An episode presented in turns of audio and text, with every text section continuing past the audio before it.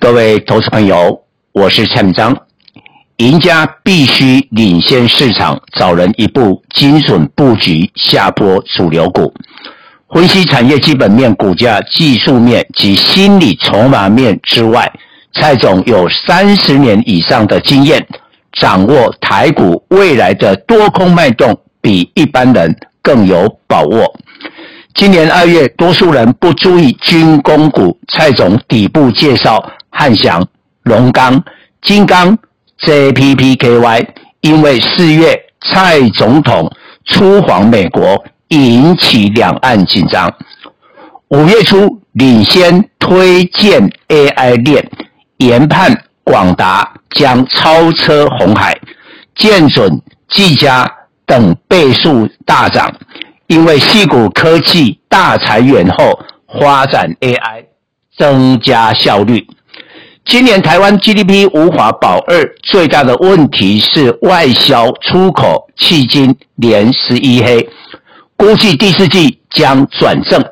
台股最大主流转向库存回补。我在接下来巡回演讲，以新冠疫情五年大循环，提前分析值得布局的库存回补潜力股，欢迎大家报名参加演讲。各位粉丝朋友，大家好，我是陈章，现在是礼拜四盘后的分析。因为沙特阿伯把减产原油的时间延后到年底十二月底，这个会在冬天当中让美国的通膨再度的攀升，所以布兰特原油九十块美元。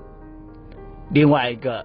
对通膨比较敏感的两年期美国公债收益率来到了五趴的警戒水准，加上中美贸易战，现在因为华为的 Mate 六十呢，震惊了美国。哎，这个这么积极的黄赌中国的科技升级，没想到你还是做出来了，还搭载了华为麒麟九千 S。这一颗这么强大的处理器晶片，所以在这样的情况之下，台股今天跌了一百一十九点，收在一六六一九。那值得注意，今天收盘已经掼破了半年线，外资卖超的金额直逼一百八十亿。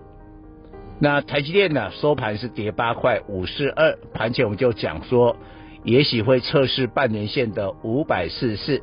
它今天跌破了，AI 链是过去三个月涨幅最大的一个类股啊，现在呢可能要面临一个幅度的修正，所以今天不管伟创、广达都下跌。那电脑及周边设备这个产业 AI 的大本营，它的成交占比继续下下降到十八趴，这个表示怎么样？价跌，人气也开始散发。那过去这段时间的大涨，会造成 AI 链筹码的混乱。但是蔡总始终领先市场。我们最早最早在五月初就推荐了这些 AI 的股票，我的会员呢都赚得饱饱饱的。但是七月份以后，我们开始撤出啊，八月就反转了嘛。好，那现在是进入了九月，但是今天虽然大盘的重挫，我会员的股票大部分是抗跌，甚至是逆势的上涨、创高的都有。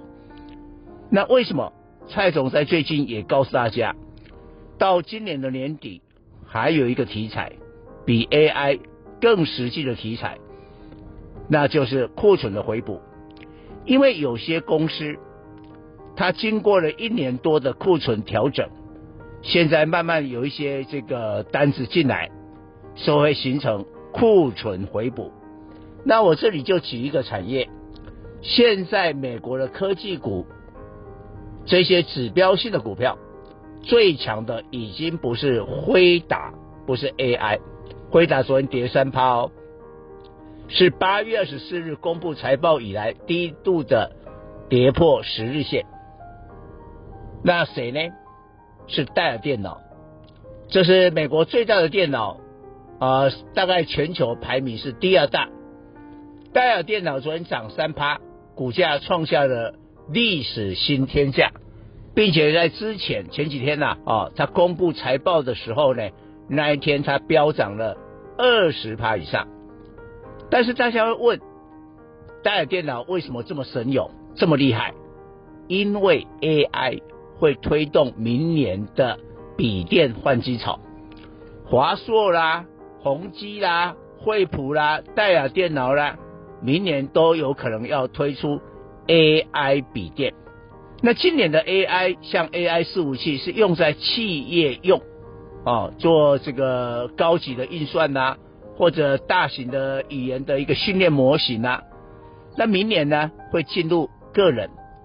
但是呢，笔电要 AI 远比手机 AI 比较容易，所以明年你要锁定的啊，比如说像这个义隆电做这个 PC 的触控 IC，像联阳哦，联阳今天还创高啊，联阳呢是在这个输出入软体的控制 IC，那这些都会受惠 AI 电脑在明年的换机潮。以上报告。